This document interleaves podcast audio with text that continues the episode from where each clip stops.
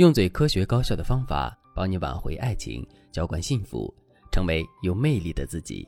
大家好，这里是飞哥说爱。学员维萨今年三十五岁，和老公育有一子。目前维萨很焦虑，不知道该不该继续维持这段婚姻。说起来，维萨和老公的关系一直不太好。维萨家境普通，老公家里比维萨好一点。结婚的时候也没有什么彩礼和嫁妆，就是双方家长共同出钱买房，小两口负责装修和家电。婚后，维萨和老公属于能一起过日子，但互相都不那么喜欢对方的夫妻。如今老公又出轨了，维萨的心情抑郁极了。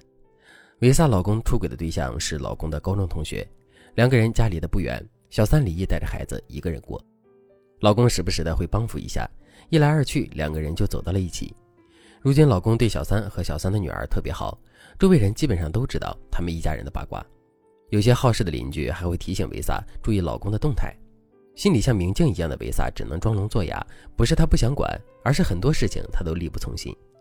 维萨跟我说过她的真实想法，她对老公肯定是有感情的，但是知道老公出轨之后，她的第一想法是，要是离婚了，自己该怎么办？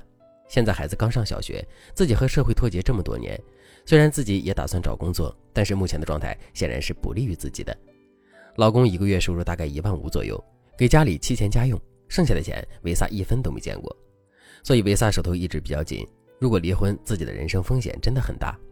所以维萨在自己没有做好准备之前，不打算和老公翻脸。至于感情方面，维萨也觉得和老公的关系算是举案齐眉，老公也管孩子做家务，两个人虽然沟通的不多，但日子也不是过不下去。但是要说夫妻感情有多深呢？那也谈不上。维萨对我说：“离婚和不离婚在于我的境遇，而不在于夫妻感情。”其实像维萨夫妇这样状况的婚姻很常见。夫妻双方自认为嫁娶的都不是最爱的人，夫妻双方都只是在履行责任和义务，感情纽带比较淡薄，相敬如宾，却各怀心思。一方出轨，另一方最关心的不是婚姻本身，也不是夫妻感情，而是自己会受到哪些影响。这样的婚姻就算不出轨，也是温水煮青蛙，得过且过一辈子。其实，婚姻里很少出现一个人很幸福，另一个人却觉得生不如死的状态。更多的是两个人的心里都不舒服，但是谁也不会先说出来，谁也不会主动去修复婚姻，于是婚姻中的问题就被搁浅下来。只要日子能过，怎么混不是混啊？当夫妻双方在婚姻里抱着这样的糊弄心态生活，出轨、冷暴力、没有亲密接触，夫妻生活多年感情不深等问题都会发生。如果你不想再被这些问题困扰，想要好好活一次，想让自己的婚姻也走向幸福，那你可以添加微信文姬零五五。文姬的全拼零五五，让我来帮助你解决婚姻情感问题，走向幸福。我告诉维萨，即使你和老公有感情，只是感情也不深厚，你们从来没有打心底接纳彼此。即使老公为了家庭和小三断了，以你们现在的感情状态，后续几十年里婚姻依旧是疲惫的。所以，我们当下要想清楚三件事：第一件事，婚姻还要不要继续；第二件事，你和老公的关系该怎么打破瓶颈，让你们的感情上一个台阶。第三件事，你们夫妻清楚彼此在感情上的需求吗？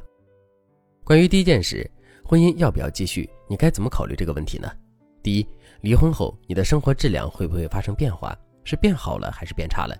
第二，离婚后你损失大还是男人损失大？第三，离婚后你现在的条件和状态，客观来讲还能不能遇到更好的人？或者是你的情绪价值、硬价值，比如学历？家底、事业等等，能不能够支撑你找到你欣赏的对象？第四，这个男人本身到底值不值得你去挽回？考虑这些事情的时候，尽量要理性一点。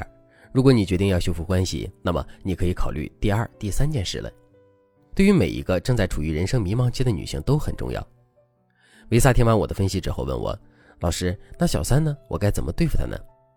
事实上，小三其实已经不是维萨重点要考虑的事情了。为什么呢？维萨遇到的小三是一个带着孩子的女人，经济状况一般，小三的生活也挺暗淡的。她本人也未必是那种心机深重、会努力生活的人，不然怎么可能让自己的人生陷入孤立无援的状态呢？这种类型的小三内心寂寞，渴望关心，但是牵绊太多，和男人的关系更像是一种互相慰藉、互相取暖。所以，男人在她身上付出同情、怜惜的时候，是能够得到很高的情绪价值的。但是带着孩子的女人，你只要稍作微视。比如说，你要去找他的孩子，或者是起诉他退还共同财产，他一般都能够知难而退。毕竟，离过一次婚的女人都会更现实一点，对这段露水情缘的预期本来就比较低。而男人找这样的女人，肯定不是图对方的青春美貌，更不可能是爱慕对方的人格，就是获取一点慰藉，体现自己的价值。这些情感多数都是男人自己在婚姻里得不到的。维萨听了我的话之后说：“我就是离婚了，以我现在的条件，也找不到比现任更好的男人了。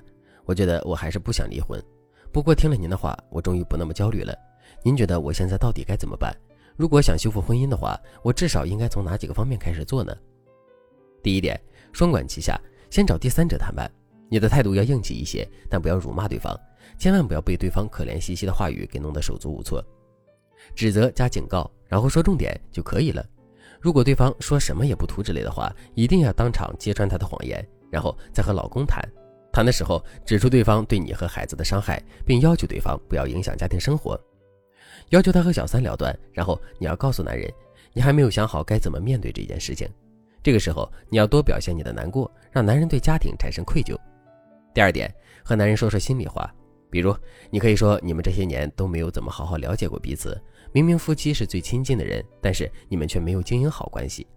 这件事也给你们的婚姻一个机会，你想知道对方的心里话，这个时候你也可以说一说你的心里话。